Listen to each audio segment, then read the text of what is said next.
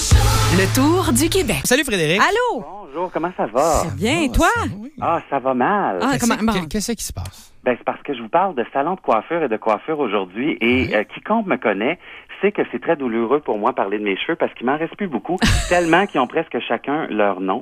C'est ça dont je vous parle aujourd'hui.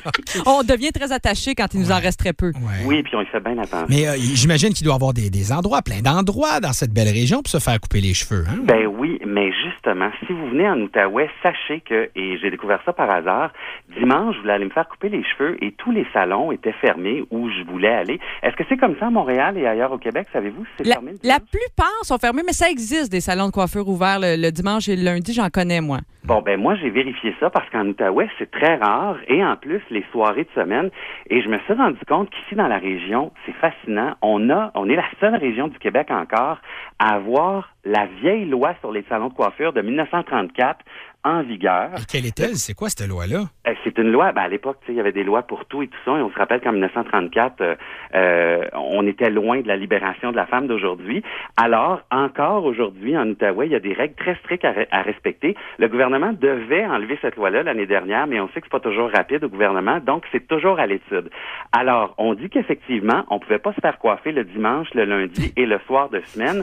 Pourquoi, d'après vous, c'est comme ça, et c'était comme ça à l'époque? Je sais Ça pas. doit avoir rapport avec la religion, l'Église, je sais pas, Ah, le des dimanche. je sais sorcières, des pas. Ah, sorcières, Ouais. des mauvais sorts.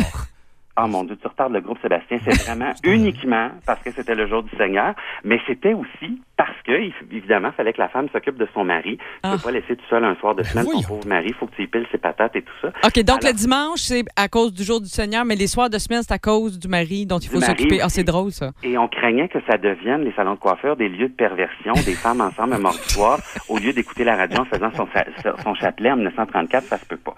Donc, je vous rappelle que ça, c'est toujours en vigueur en Outaouais, et on dit même les critères si vous vouliez devenir coiffeur. Et là, je vais voir avec vous, Marie-Soleil et Sébastien, est-ce que vous pourriez être coiffeur en Outaouais? Ah, OK. Ah, ok, OK. parfait. Premier critère. Oui. Bon, Marie-Soleil, probablement que c'est ton mari qui devrait déposer la demande, ton chum, parce que la loi s'adresse juste aux hommes. C'est vraiment pour les coiffeurs pour dames dans les salons de coiffeurs pour dames de l'Outaouais. Oui. Il faut avoir 18 ans et ensuite la loi dit qu'il faut avoir, il faut être de bonnes mœurs. De- Est-ce que vous répondez à ce critère? Ben oui, ben, Bon, ben oui, oui, ben ben oui, oui, ben- Est-ce ben que t'en oui. doutais, Marie-Soleil, Frédéric? pas toi. Non, comment ça? Ben, t'as dit souvent que t'avais pas d'enfant, mais tu Oui. vis avec ton chum dans la même maison. Ben, on est mariés.